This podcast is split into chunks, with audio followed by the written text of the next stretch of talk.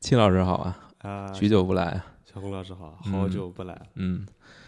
最近都看什么片儿了？哎，最近立志转型为日语博主，日语博主，就是嗯日本文化娱乐这块儿的。所以在春节之前的一两个月吧，嗯，准确的说是一个月的时间，看了将近六十部的日本电影。一个月六十部，那差不多一天两部。嗯对，你这个马拉松观影的过程当中，有什么感觉？觉得日本电影儿整体水准如何？我的整体的感觉是这样，就是二零一八年，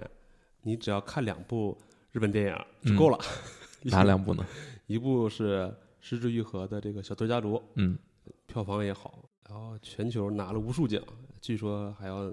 冲奥斯卡。拿奖到手软，对，嗯啊，另一部呢就是《摄影机不要停》，摄影机好像，也是拿了很多奖嗯啊，然后呢，票房的收益特别高，而且特别爽。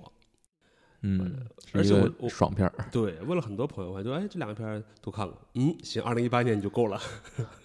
剩下的真的是太就是日本电影还是一个非常小众的品类。日本电影好像去年在国内市场上了将近呃四五百部吧，嗯，但好像我身边的朋友没看过多少部，就这么小众一块儿。你就说在中国很小众，对，嗯啊而且讨论度也少，它不像是说前一阵子出了一些什么韩国的，比如说僵尸片儿啊，嗯，或者说有一些什么燃烧啊，嗯呃，这这种啊，嗯可能大家哇都蜂拥的去看，就算它不在国内上，可能大家讨论度也高。日本电影给我的感觉就是说它品类太多了，品类多，对，就是这个品类指什么类类型吗？它类型我觉得还比较单一，只是说它具体到每一块儿，就比方说它的那个刑侦，或者嗯说公检法，嗯， 攻坚法，嗯对吧？ 从什么搜什么什么什么搜查一科、二科、三科，然后再往下什么各种法医、各种鉴定，哇，就是太多这些东西了。嗯啊，感觉是说，虽然大家都在在聊悬疑嘛，嗯但是可能你挖掘的东西非常深。那你看六十多部，嗯，但你看了十部之后，你后边这五十部，你不会觉得很重复吗？也不会重复啊，不会真的重。复吗？对，真的就是它，日本电影我刚才说嘛，就是它它的品类非常的多，而且每个，呃，就是真你的不会感觉到疲劳。比方说以校园燃这个事儿吧，嗯因为这是一个很大的类嘛，就是说啊，这个高中生为了某个兴趣爱好，拼尽自己的全力，然后嗯冲击什么甲子园呐、或者说怎么样，对吧？后来想说，原来高中生有这么多兴趣爱好，就以前以为说你打个棒球可以拍个电影好，嗯踢个足球也可以，嗯，后来发展到说我玩个花牌， 嗯对吧？花牌情缘哦也能很燃，而且他拍了三部啊，好像这三部票房都特别好。嗯然哦后后来说，那你还有什么更奇葩的吧？我去年还看了一个什么世界上最长的照片，讲摄影社， 就专门拍照片的这么一个社团，这都能很燃，你能理解吧？那你看了这么多同一个路子的影片，到后面你会感觉到很重复吗？我觉得这是一个乐趣所在，就是它肯定会有重复的地方，我就再去找这些重复的东西，它可能是我一个学习方向吧。因为我嗯觉得只有这么短的时间内集中来看的话，你更能抓到一些他们文化上的共性的东西。这样我觉得，如果能够把它提炼出来的话，你以后看日本电影就会很轻松了。嗯对，就包括说一些大热片儿，聊到什么《小偷家族》也好，《摄影机不要停》也好，我觉得里面有很多的一些元素在其他的电影都能看到。然后你看的越来越多，越来越多，你看哦，原来可能日本社会真实情况是这样。就作为一个从来没有去过是是日，这样吗？ 作为一个从来没有去过日本的一个你人，只你能你可以确确定吗？只只能用这种方式来了解这个国家。嗯，那我们今天聊哪部呢？今天我觉得正好咱们可以聊一聊这个小二说零一八年最值得大家看的这个日本最电影值得大家看的，对，嗯就是从各种各样的角度，《小偷家族》它，你看，一个是从奖，戛纳拿的奖嗯啊，当时是打败了这个《燃烧》对，我嗯个人还挺喜欢《燃烧》的啊，嗯， 我觉得听说你也聊过，嗯对，聊过这一些，嗯嗯就是两个电影其实都是在讲韩国跟日本现在当今社会的一些问题的嘛。对，《小偷家族》赢了，呃而且现在好像是票房也特别高啊，将近三十亿日元吧，嗯，好像是这多亏了大陆市场的一啊没份有它一是份在贡献是吧？本土就已经拿了本土已经拿了这么多，八亿日元了。嗯对，虽然三十亿日元折合人民币也就才一点多亿人民币，嗯， 也不高的，但但是对在日日本已经很高了嘛。嗯，然后好像最近也是拿了很多奖，嗯，对，所以聊这部，我觉得就是最能代表嗯日本电影的二零一八年，嗯，也算一个代表 作了。算是吧，而且都算是什么日本的名片了嘛，是吧？小偷家族成为日本名片啊对了。对，我觉得特别好玩儿是日本小偷家族好像有个新闻是说小偷家族在戛纳拿了奖，小泉纯一郎是吧首相并没有发贺电之类的，还有发贺电吗？一般，反正他的新闻的角度是这样，就说你嗯看你的一个、呃国家的一个导演在全球范围内拿这么高的一个荣誉，你国家范围肯定要给一些鼓励或者是一些奖励吧？没有， 他们可能觉得说，你看我我们 日本犯罪率这么低的一个国家，马上就要开奥运会了，是吧？ 马上把大家都请过来了，我连风俗店都关了，嗯还真的是，好像、啊好像是便利店上都不允许放那个色情杂志了。嗯，我这么营造了一个好的一个 环境，结果说出去之后，啊，日本啊、小兔家 族，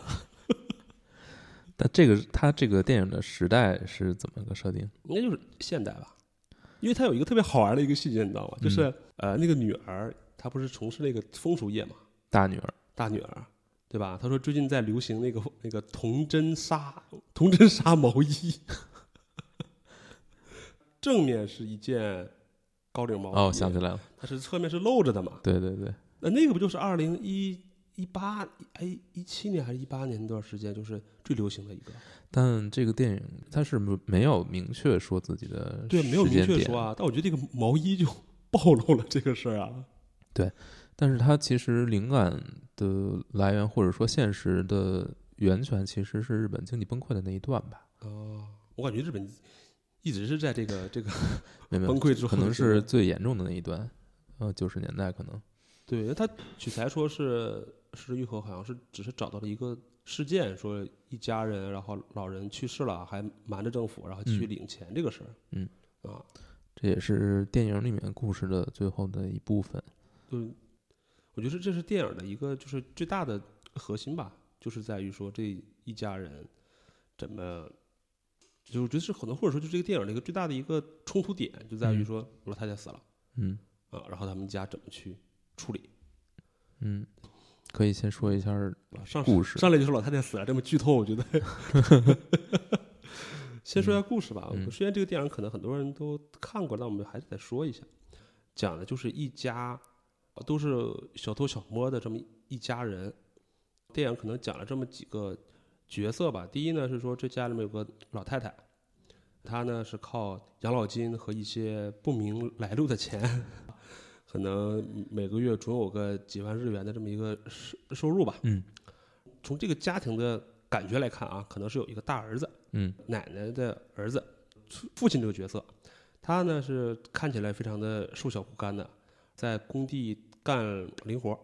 平时呢可能就是跟着这个孩子啊一块儿去超市偷点东西什么的。妈妈这个角色，安藤英演的，她的工作呢是洗衣工，然后可能就在洗衣服的过程中，哎，会看到一些就是客人剩下的一些什么呃零钱呐、或者是一些什么领带夹什么的，就给偷走了。再说他们家还有三个孩子啊，第一个孩子是一个女儿，应该是高中毕业的感觉吧。电影里面交代她是从事风俗行业的，就是日本的这个色情行业。两个等同吗？我觉得等同吧，因为日本真的是一个，我之前听了一个哲学家的一个节目，就说日本人分类是很变态的，就是明明这个事儿可能分成三类就可以，他非要分成三十类。嗯，嗯，我觉得回回到风俗业也是这样， 就是吧有各种各样复杂的分类，有的是可能你你跟客人的互动，客人只是看一看， 什么都碰不了的，也会给钱的。 电影里面开始交代就是说啊，这个女孩从事的就是这种行业，就是客人只是在呃玻璃房的外面看。对，我觉得可能需就是用这种设定来说的话，可能好了，我们就不要深究了。然是不是后，聊到风俗业就不深究 了呢？对，然后嗯还有一个那个呃男孩儿，嗯对，这个男孩呢，正常来说他应该是上学的年纪，嗯小学吧，嗯，但是没有，就跟着父亲天天出去偷东西。嗯对，然后这家里面还有一个，就是在当时的时候突然来了一个外来人，是因为父亲跟儿子出去偷东西回来的时候，在路上看到邻居家有个小女孩儿，说天气这么冷，在阳台上自己搁那玩儿，一楼阳台，然后呢就觉得哎孤苦伶仃的，对吧？问她想不想吃点东西啊？问着问着就把她 领家去了，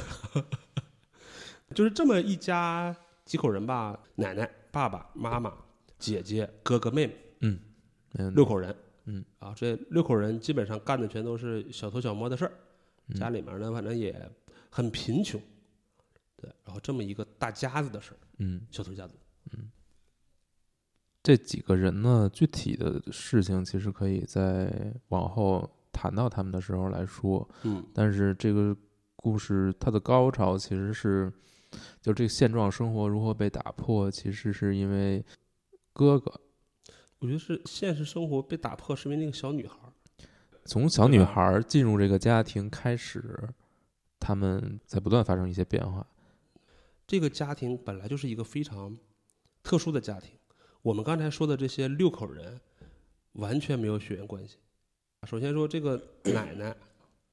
她可能在这个电影中的设定是她老公在年轻的时候就出轨，呃，离没离婚不知道，反正就是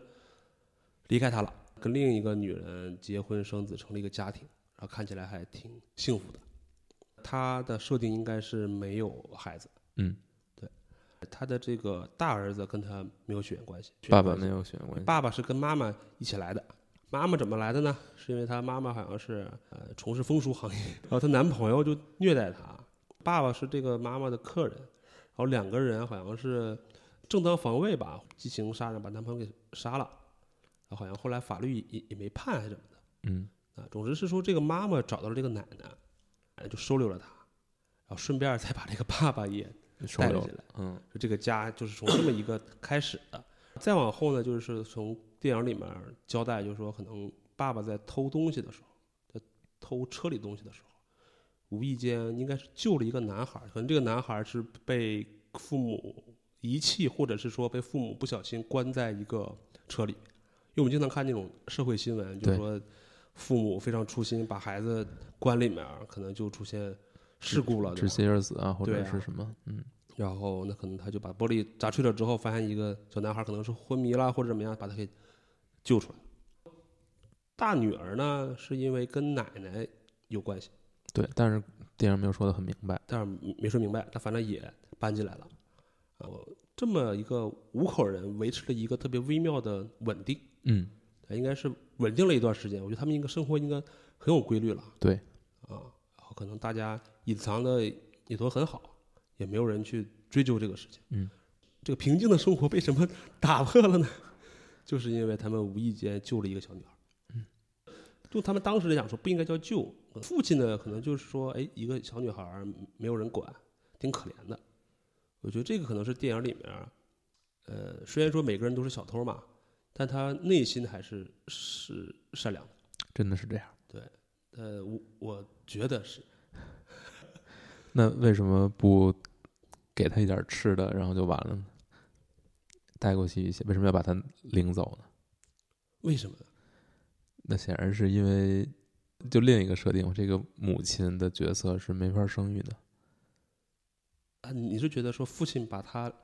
领回来我是为了？呃那，我觉得是这样，因为他是这样，他经历了两层嘛，就对第一层是父亲跟儿子发现了他，然后呢把他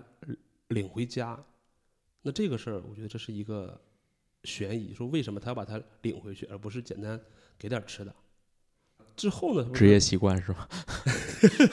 对，这有个梗儿嘛，说你能不能给家里带点好玩儿的，能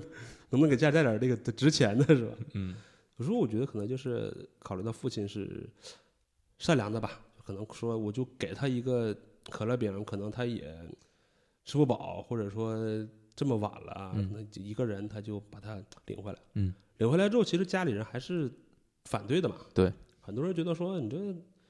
你这把小孩儿拿回来给他送回去吧，大家都是认为说给人家吃完了喝完了给人送回去吧。对，真正的转折就是说是父亲跟母亲背着这个孩子送回他以前那个家的时候出现的。他的原生家庭就是在争吵，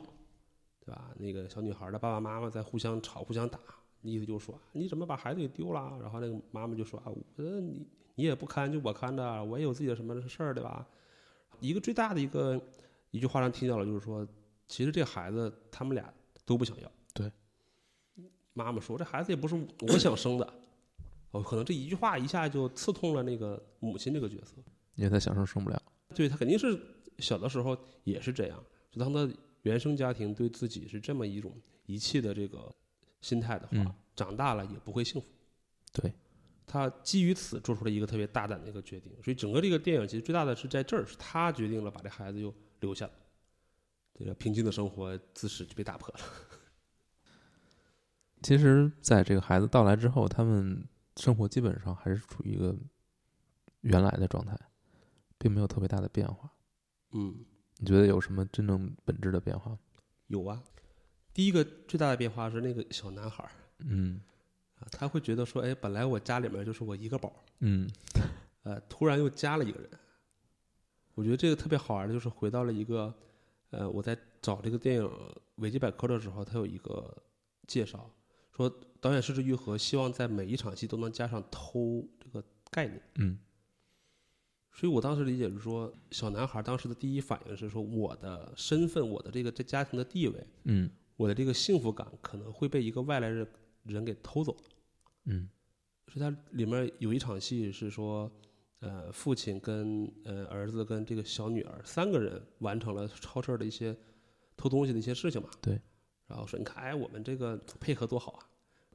儿子就想说，不用，其实我们两个人就行， 多一个人还麻烦。我特别想插一句，呃，这个我觉得他们在这个商店里面偷东西的手势实在是太夸张 了，太不现实了。 我我觉得这个简直是当所有店都是瞎子就有点夸张。跟着画符呢，简直。它里面有一个段落是说，他经常偷的那个小卖部老板其实是知道的，但我心想说，一个上了年纪的老头子都已经看出来了，年轻的店员，尤其是在日本，都说可能老头子以前也干过，都是有故事的，是吧？ 都是一个流派的，这个流派都都都要画一个符。 嗯，师弟，说回来，就是这个小男孩可能觉得说，哎，我的这个幸福感可能会被偷走。嗯所以这个也是我在看这个电影的时候，也是带着这么一个问题去的。我说导演到底放了多少个偷进去？从最开始咱们在聊的这个剧情的时候，就是首先是这个父亲跟母亲把别人家的小女孩给偷来了。对，虽然他们理解是说我是在救她，嗯，但是你客观事实上确实是让一个家庭的孩子被你给带到自己家里养了几个月，那就是偷，对吧？然嗯后回到这个最开始的这个职业来看，父亲带着这个孩子，男孩儿，啊，小红刚才说了一个，就是画符， 是因为这个小男孩在偷东西的时候，总有一套像忍者一样的这个对手势，临兵斗者，皆阵列在前。对一种心理暗示，然后把东西给偷走了。这太浪费时间了，对， 又夸张又浪费时间。太显眼了。但电影是这么设定的，总之就是电影最开始是偷了几碗面，应该是嗯啊都不贵，就是一百日元或者是两百日元的这些碗面，偷了一点儿。母亲呢，就是说她在洗衣服的时候看到了一个客人留下来这个领夹，也偷走了。嗯然后我就在想说，嗯，到底还有多少偷在里面？嗯，深入的时候发现说，哎，其实这个老奶奶也是这样。老奶奶不仅参与了他们全家的偷东西的这个行为啊，老奶奶其实她的老公离开了她，在她的角度来说，是另一个女人偷走了她的老公，偷走了她所有这些幸福的生活。然后那个老公跟另外的女人结婚生子，啊，她干什么事儿呢？她回去偷他们的钱。嗯名正言顺的偷， 所以就是一个特别有趣的是说，他前夫跟新妻子生下的儿子的儿媳妇儿 特别诧异，说这个老太太 跟我们家有什么关系？为什么每为年什么还要都来给钱拿钱？为什么还要给钱？这个老太太前夫的儿子就觉得，哎呀，这个毕竟是我父亲犯的错，我还得去还。嗯，所以这个是一个老奶奶偷的东西。父亲，我觉得父亲你要严格来讲说，他其实也是这么几个事儿。第一个呢是他偷了这个超市的东西啊，无论是鱼竿也好，还是别的什么也好。第二呢，他传授了偷的技巧给他的两个孩子。嗯。第三呢，就是 他在上班的时候是在偷，就什么叫什么叫做工资小偷，你知道吗？ 就是上了班不干活那种。嗯，一个特别好玩的细节就是大家都在去干力气活嘛，他自己拿着条子东扫扫西扫扫的，最后还负伤了。 再加上他最开始说我们说的他这个小男孩怎么来的呢？是他偷回来的嗯，还有一点就是他有一套自己的理论，什么理论？就是还没卖出去的东西不属于任何人，所以就不叫偷，啊哈，就是没有什么需要承担的道德责任。这我好像记混了，我记得好像就是说啊，好像是他妈妈说过类似的，就是说别人不要的东西我们拿回来了就不叫偷，这两个人说的不一样。不一样不一样。这对，第一个真就是一个纯洗脑的借口，是吧对。但我觉得好像还是有一点良知的吧，把小孩子呃这不叫良知，这个可能是比较， 这是美化自己的行为。对，因为这个父亲一直希望得到别人的认可。第一是他作为一个男人，希望他的女人认可他，但是从电影中感觉他就是一个特别懦弱的男人，唯唯诺诺的，嗯对吧？最开始把那女孩抱回来，最后想送回去，是因为他这个老婆就是这个妈妈才下了决心要把他收留来的。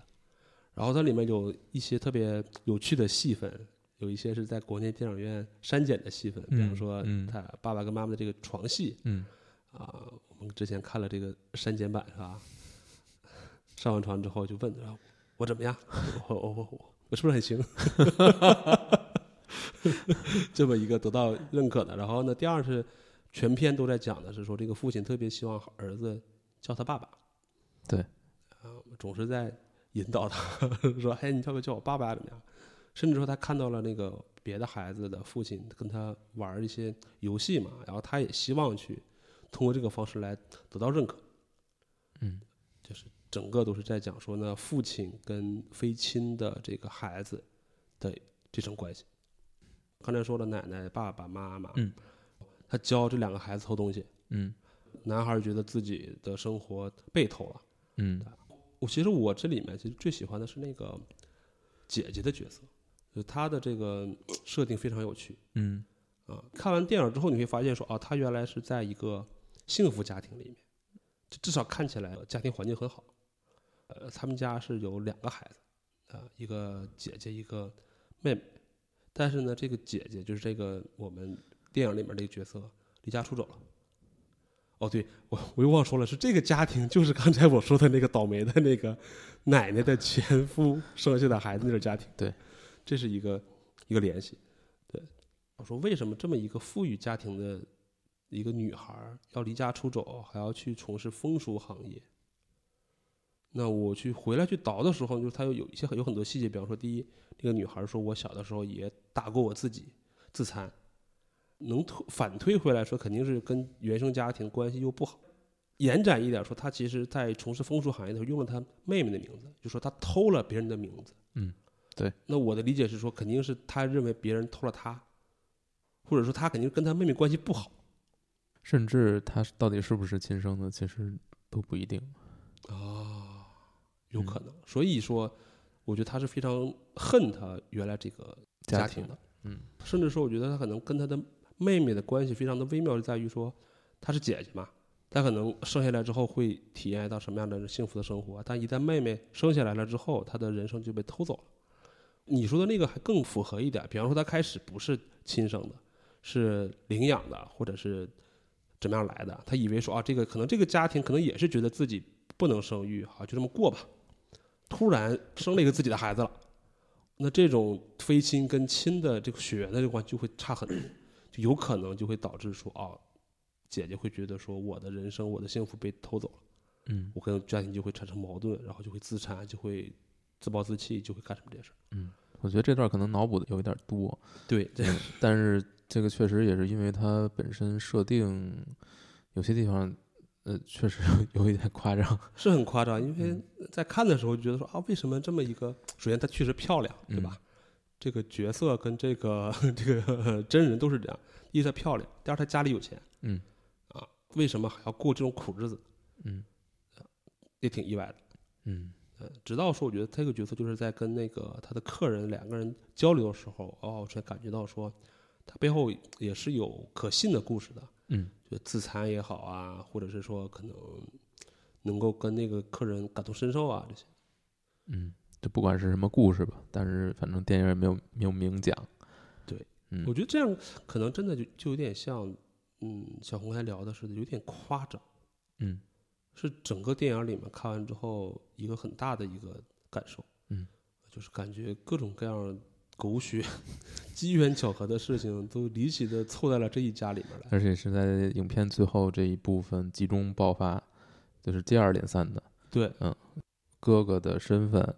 父亲、母亲过去的杀人的经历，嗯，所谓的爷爷也被埋在这个弟弟他们家这个屋子底下这件事儿，啊，是吗？是啊， 你你错过了是这吗？块我 我错过这块了，不是只有没奶有奶买没下有，去的吗？嗯爷爷的领养金那个他也领着呢，哦，也没有。那我错过了。看完这个电影，你可能会得出一个结论，就是说，虽然它不是一个有血缘关系的家族，嗯但是它是一个非常其乐融融的这么一个家族。是的，但这个结论，你觉得是真实的吗？就这个家庭本身内部真的是所谓的大家非常的相亲相爱，然后彼此之间毫无芥蒂的， 我觉得这个正好用那个有一场戏来回答，啊就是爸爸跟姐姐两个人在屋子里面闲聊，然后姐姐就问爸爸说：“啊你跟那个妈妈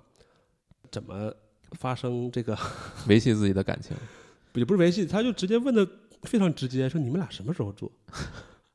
就感觉说一一家的生活这么一个狭小的空间，你们俩还有时间那个吗？嗯。然后那个爸爸就说：“我们这个年纪已经不需要了呢，我们不是靠我们是心连接在一起的，嗯而不是不靠身体不是靠性连接在一起的。”嗯。然后那姐姐说：“不是，我觉得你们是靠钱连接在一起的。”嗯所以我觉得正好是回答你这个问题，就是最开始大家觉得说是不是一个贫穷的家庭，但是又非常其乐融融嘛？那父亲是这么说的，说我们是心连接在一起的。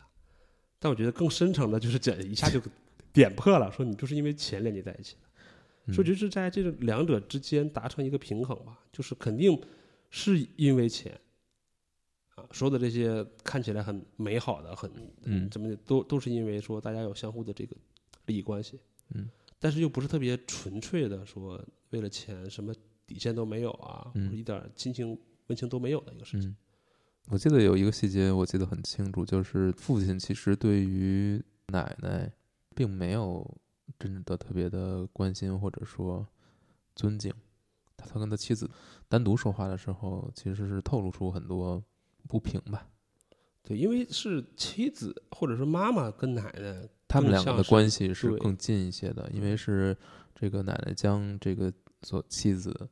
等于把她纳入自己的收留的好像是，收留的，对，但这块好像没讲，是只是在只言片语里面有有提到。所以他感觉他的父亲的角色更像是一个倒插门过来的，对对他，他是一个跟跟自己没有任何血缘关系的一个老太太，啃老，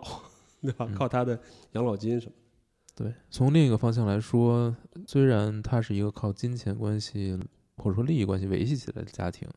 它其实也有很多相对来说很美好的瞬间吧。比如说一家人一起去海边玩儿，的，嗯，其实你是感觉不到它并不是一个原生家庭。包括说一家人在听烟花嗯啊，那个我觉得是处理特别好，嗯呃好像据说之前的剧本还要再放烟花，然后嗯之后给砍成这样了，我觉得哎这个还改的是挺好的，太奢侈了是吧？对，就是还得把先偷闻烟花去。把他们的这个穷的这个 东西给你做到极致，然后一家人出来之后，发现只能听到声音，这种， 看不见还。对对对，然后一家人还很开心，说啊，这个大的叫什么柳啊，嗯这个叫什么地啊，然后描绘的这个 有声有色的，然后小孩们听的也很开心，嗯苦中作乐呗。你说是钱也好，还是说感情也好，是因为他们必须得有这些东西。嗯不然的话，你本来生活就已经这么苦了，嗯你又没有这种情感上或者是嗯亲情上，或者甚至是开心的事情的话，很有可能就直接选选择离开世界了。那你觉得他们这个家庭和所谓的原生家庭之间，一个会更好吗？这就是一个什么在宝马中哭还是在自行车里笑的一个一个选择了，是吧？就是因为这个事情太，呃，怎么讲，就是一个一个事儿都很极端，所以嗯导致像我们这种非常普通家庭出来的人就没办法。那可以理挨个解挨个说说这些事情啊，对，嗯， 奶奶嗯总结一下就是，老公跟别人跑了， 自己无儿无女，嗯孤苦伶仃的。嗯我觉得是因为她希望有人陪她。这几个人，就就我们是老的希望有小的来陪对，我他，觉得是这那小的呢希望有人能够关爱自己，而不是伤害自己。对，我觉得这六口人，他都是一个是从生理上需要这几个人，嗯，一个是从心理上都会有一两个特别强烈的需求，强烈的需求，需然后要对靠就别人来比满方说足。奶奶的需求就是孩子，嗯，可能就回到了说，那我没有跟我的男人生了孩子，我现在一个人，我不想一个人死，嗯，我想要在家人的陪伴中对离开。所以我就拉来了这么一个被自己老公家暴，然后又拉上客人，不小心把别人杀了，就这么一个悲惨的女人来到我这儿，她肯定会去找比她还惨的人，对吧？嗯，说的可能稍微有点有点直接，她不会会找一个。他找不来幸福也的人，他不也不可能会这样，他只能是去找这种，我觉得这就是这种一个这种小偷家族的一个气氛，他一定会去吸引这些人，他就像一个磁铁一样，对，更不幸的人就像吸引这把个更不幸的人吸到这儿。哥哥和妹妹一样。妈妈是风俗行业， 你绕不开这个事儿呢。日本的风俗业，我觉得真的是一言难尽。就跟你去过似的，我没有去过。 那你看楠楠自己是，首先她的那个老公应该知道她是从事这个行业的，然后再加上说可能就是她的客人又爱上她，嗯为了她，甚至说两个人还要把她那个老公反杀了。嗯更复杂的是，这个女人不能生育孩子。嗯你往前倒，可能会跟她这个行业有关，对吧？嗯，我觉得有还是有点脑补，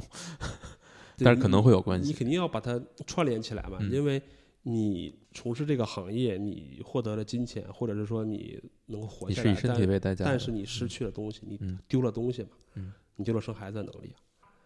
我觉得他的情感诉求是希望有一个孩子，所以整个电影里面其实最大的就是说，哎，我看到了一个这么惨的一个女孩儿，啊但我有一个问题，嗯就是他们已经有一个孩子了，他为什么还要把女孩再留下来？那个男孩儿是那个父亲带过来的，呃，不管是谁带过来的，对在这个家里已经是有一个孩子了，不止一个孩子了，还有一个大女儿。对，所以他电影最开始的时候，妈妈一边翘着腿一边吃着面，说：“你赶紧给送过去。” 就是从最开始他的想法是这样的。嗯但我觉得母性这个事儿还真的是，就是你可能自己生了孩子，长了一岁、两岁、三岁、四岁、五岁、六岁，但是你可能还想再有一个那么一个过程，就是他刚生下来那种孩子，或者说更小的孩子这么一无比个需要你的这么一一个个情况，对东，西。那个可能会更体现出母爱这一点。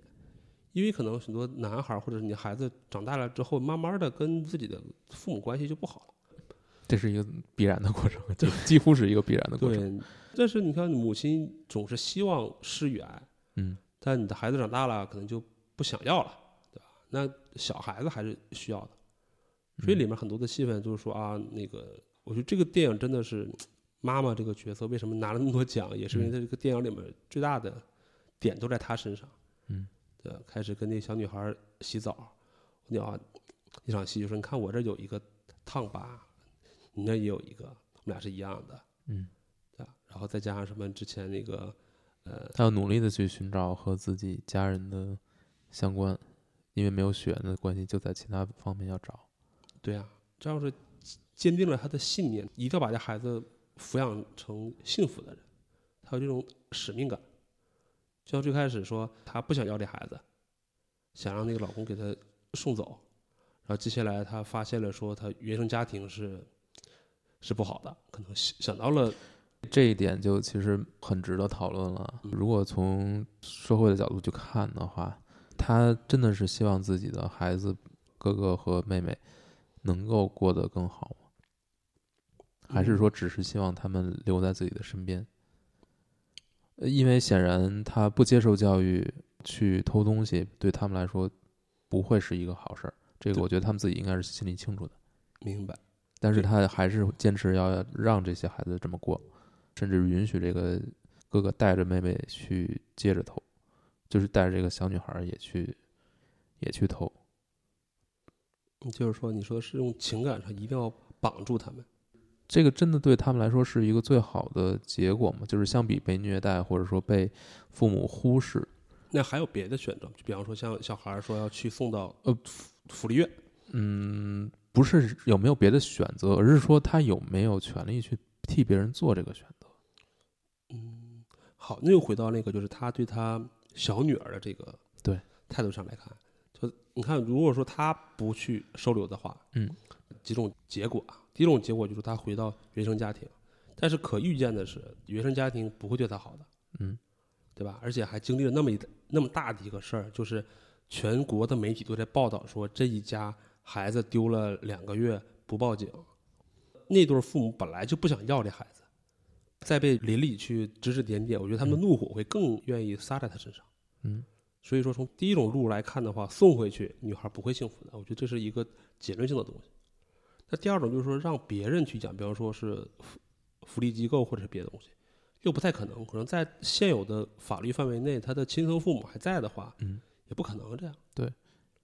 所以可能站在这个角度来说，我觉得妈妈的角色就是认为说她在我身边才会得到幸福。嗯是基于了很多考虑的。就算他不上学，嗯就算他偷东西，对，但是像我们这个家庭这么怎么讲叫小偷家族，老熟练的这个在利用法律空子游走在这个什么阴暗层面的这么一个这个家里面啊，你肯定会过得很好，就相相对来说好，肯定会比你嗯回去过得好。其实可以这么看，哪种生活可能都不是最佳的，但是在为这个妹妹选定这种生活方式的同时，这个母亲相当于把她当成了自己的一份责任，嗯，这个是她做出的一个选主动的一个选择。对，嗯而且我觉得是说他电影里面的其他人的那个家庭背景，正好也提供了很多条路都走不通。就比方说姐姐那个家庭，父母不虐待她，对，没有说像什么又打又骂怎么样之类的，但是还会出现这个情况。嗯，就当然都是一个一个的个案了， 就是说这个家庭真的是各种狗血的事儿都聚在一起嗯了，那你很难不让人去想说，你看我送回去，对吧？他们家虐待他，他过得不好，好送回去不虐待他也不好，就像现在这个 姐姐这样的，那这么条路都给不了一个我认为最合理的或者对他最幸福的道路的话，我为什么不把这个道路掌握在自己手里呢？你看，我把他只要送出去了，他有可能过得不幸，他在我这儿也有可能不幸。对，都不幸的情况下，那我承担这个责任。就至少说我有我一口吃的，我就能让他活得很开心。还是我说的，他们家庭这么技术这么的娴熟，对吧？你想要穿新衣服，也能给你穿上，对吧？ 要不是那小男孩儿他出于一些个人的目的，作死是吧？有评论说是他就是想被抓，对啊，他就是想被抓呀不，他想被抓是为了保护他妹妹。不是为了保护他妹妹。有这么一个说法嘛，嗯就他觉得说，哎，就是我我不想让那个我啊的、你可以你可以这么理解，你但理我解吧我觉得啊，但我觉得更多的可能是他是不希望妹妹走这条路，啊，对，或者说他比此时已经有了廉耻心了。所以就是说没有出现这个意外情况的话，可能这个家族会持续很多年。 对，奶奶如果死了还继续领养老金，好像也是领了，真实案例好像也是领了很长一段时间吧。对，所以我觉得他是基于这些考虑说，那孩子留在我身边，可能是他的幸福感应该是他理解的最大的。但这就涉及到一个你个人的权利边界的问题了，嗯，就是你能不能够与所谓的僭越，当然在人家的亲生的父母还健在的情况之下，替他做出一个这样的决定，就是你对有没有这个权利所以是逾越他的亲生父母？所以从电影角度来也给出答案了，是没有这个权利的嘛？对，就他们不是这是社会给出的答案，对啊是没有这个权利。但是对于这个小女孩儿，反而就出现了一个矛盾。如果把这个权利仍然还给她的父母，这个小女孩儿是不幸福的。对啊，那再往后想这个问题，就是说，原生家庭不一定会给你幸福，原生家庭不一定你的父母会爱你。那在这种情况之下，我们的社会是无能为力的，是的，是没有任何办法的。原生家庭都不能给幸福的话，你社会不可能判断说你另一个家庭就会肯定给他幸福，而且有各种各样一些不可控的一些对，那这个因素在。对，那原生家庭对于这个孩子的拥有的处置他，或者说不不关爱他的这种权利是谁赋予呢？其实是就是一种天赋的嗯权利。既然是一种天赋的权利，它就有可能被滥用，对啊，却没有人能够监管。而且我觉得各个国家对于这个的力度好像都不是都没有那么大。而且这个往往是很难去监管，很难去查知的。对这个度非常不好把握，而比方且，对啊，你你受到虐待的孩子，你你你其实也没有什么渠道，也没有什么能力，你是一个完全无法抵抗的一个状态。尤其是我还是有孩子的人，我跟你讲这个事儿复杂到什么程度？就比方说，有的欧美国家它是对于家庭暴力也界定非常的严格的嘛，对，你很有可能会出现说这只是合理范围内的，或者说我们理解范围内的，说你打了一下孩子或者骂了一下孩子怎么样，但这个事儿它被人夸大化，原生家庭本来是应该刮是，呃，还不是刮痧那种，刮痧可能只是文化差异，嗯因为父母有的时候像中国的父母，或者我觉得海外也是这样，肯定会打孩子的，可能像我小时候说从来没被打过这种情况是很难有啊，的，你没被打过呀？哎我好父羡慕你啊。 我父母跟我承认的说只有一次，呃，四岁三岁的时候，然后我妈妈已经回去上夜班了，半夜起来找妈妈，我那个年轻的爹就不太会管，然后就带了这骑自行车绕弯儿吧都不行，然后就好像就是拿皮带打了我一下。这两位老人在这么多年来说，只发生过一起这个事件。嗯，对。那我觉得像我这种已经是很就很幸福。嗯很难得很难得的了。但你把这个事儿你单独拿出来的话，就会很夸张啊，对吧？原生家庭的父亲用皮带去抽打他的孩子，那这个事儿你放到福利机构的话，一下就会把你的这个父母的资格给你剥夺的。说不定我就变成了一个在福利机构长大的孩子，那有可能我就不会会像现在这样。嗯这就是像你说的是有一种度是超过的。嗯，对吧？但是像中国还有很多情况是那种落后的，就打了骂了，但是就觉得说啊，这是家里人，对吧？都是正常的，直到出了人命，他们觉得啊，为时已晚。所以这个度真的是很难把控。我们现在都是放到大人视角嘛，嗯，孩子的视角，现在小孩子也不是说那么的老实，撒谎的也好啊，或者是有自己这么情嗯不，况、我觉得所有人都会有这个过程，他都是在不断的尝试中知道边界在哪儿。呃，这个所有人都会有这个过程，这是很其实很正常。只不过现在可能因为所有所有的科技，所有的这个环境会让他这个边界更模糊一些。嗯嗯嗯，对，所以就是回到刚才你你提到这块儿的事情，我觉得就是妈妈对于这个她有没有处置的这个权利嘛，从社会角度来讲是没有的，所以警察才会去数罪并罚，对吧？嗯而且这个电影最大的一个冲突在于说，这个小孩儿上电视了，说你是被诱拐了。哦，我觉得这个事儿也挺敏感的。你说、嗯单独把这个事儿摘出来，他就是人贩子，对，就是人贩子，对吧？他谈不上人贩子，他算只是诱拐，因为他没有偷再孩子再犯。偷孩子嘛，嗯，对，就而偷且孩在子。中国的这个语境之下，这语是境一下面是一个死罪。人人喊打的事儿，对吧？嗯就前一阵儿不是出新闻说什么有个小小男孩儿好像是自己走啊，有人上去说可能怕他迷路或怎么样去问嘛，嗯然后被村民以为是偷孩子的，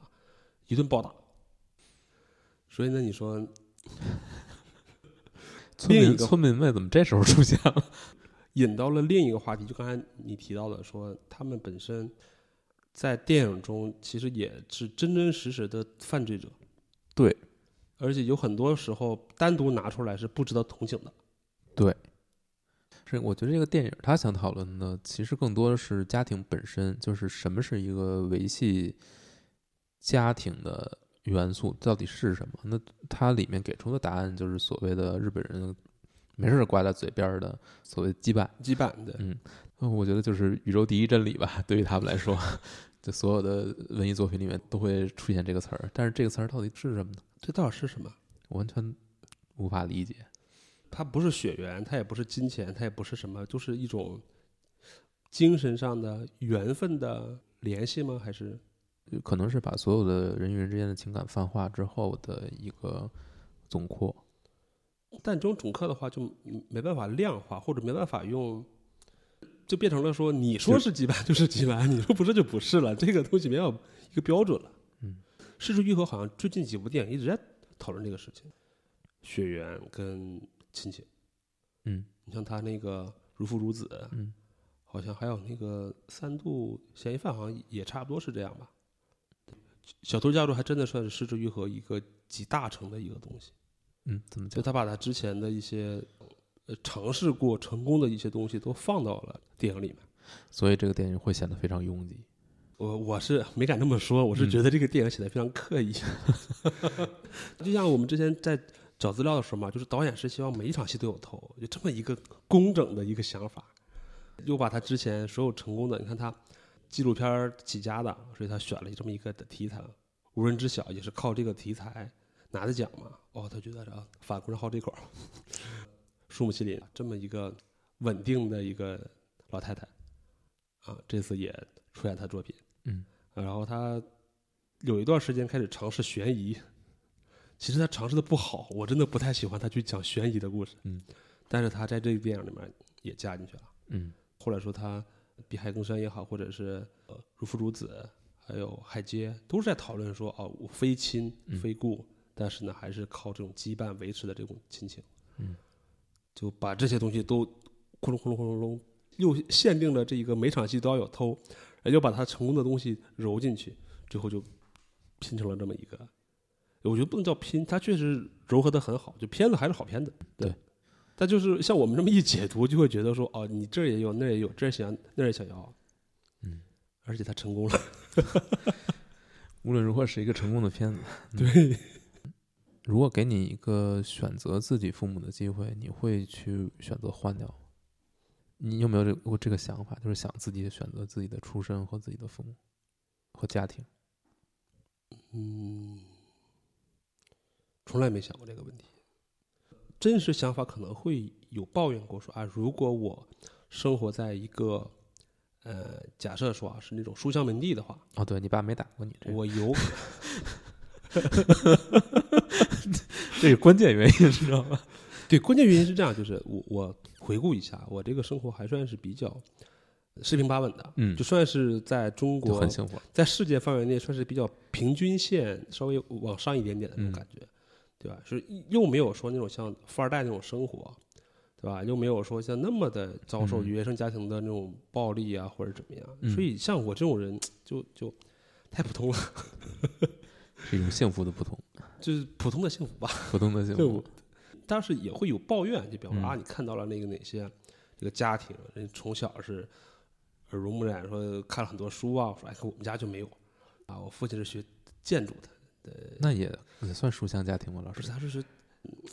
不一定非得诗词歌赋嘛。哎，可能那个时候就没想到他那些书对我什么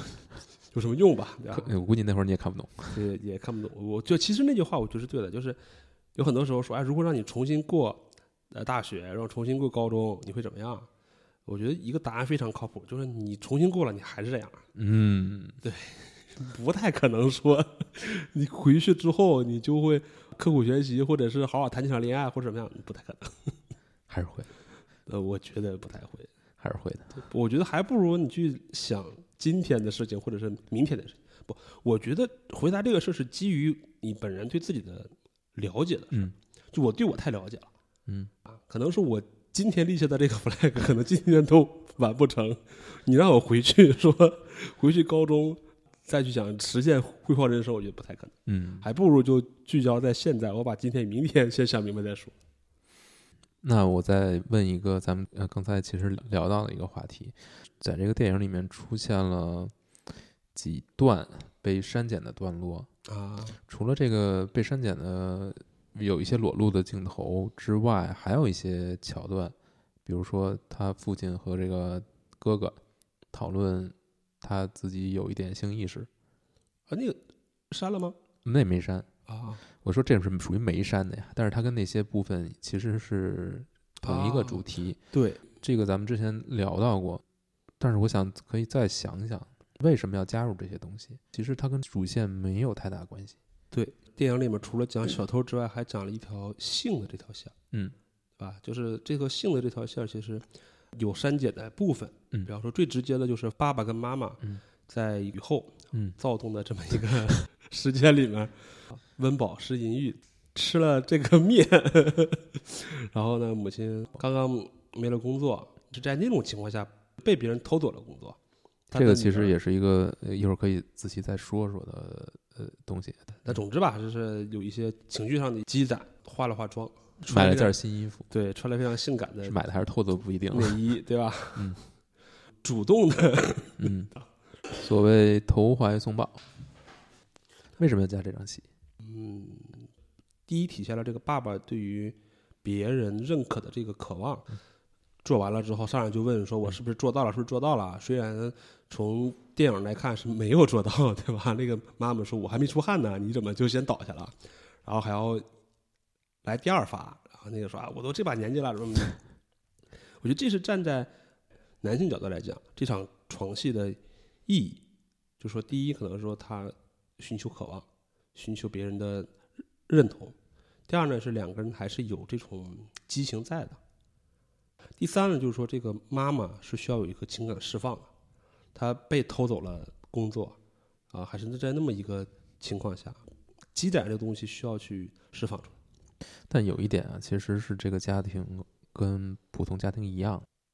丈夫跟妻子，他们两个的关系是没有血缘的，但是普通家庭里面的丈夫和妻子也是没有血缘的。而且我觉得他们比普通家庭还要好在哪儿呢？我没有去过日本啊，都看了很多作品，现在日本很多都是无性婚姻。嗯，看很多影视剧或者是综艺节目吧，夫妻俩的行房的次数已经越来越少了，所以可能在这场戏里面，我觉得反而能强调说他比一般家庭还要幸福的，就是说两个人还有激情。嗯，我们看了很多那种什么综艺啊，或者是电视剧啊，两个人分床睡啊，或者说很多年都没有什么之类的。对，所以我从这个角度来说呢，就是两个人就或这个家庭的幸福所在，就两个人至少还有激情，而且还有享受这种嗯，床戏的快乐。我说说我的理解啊，这个可能会结合之后说到的那个，比如说哥哥有一点性启蒙，啊父亲会跟他主动的去谈这件事情。我觉得这个其实是这个家庭里面的成员在试图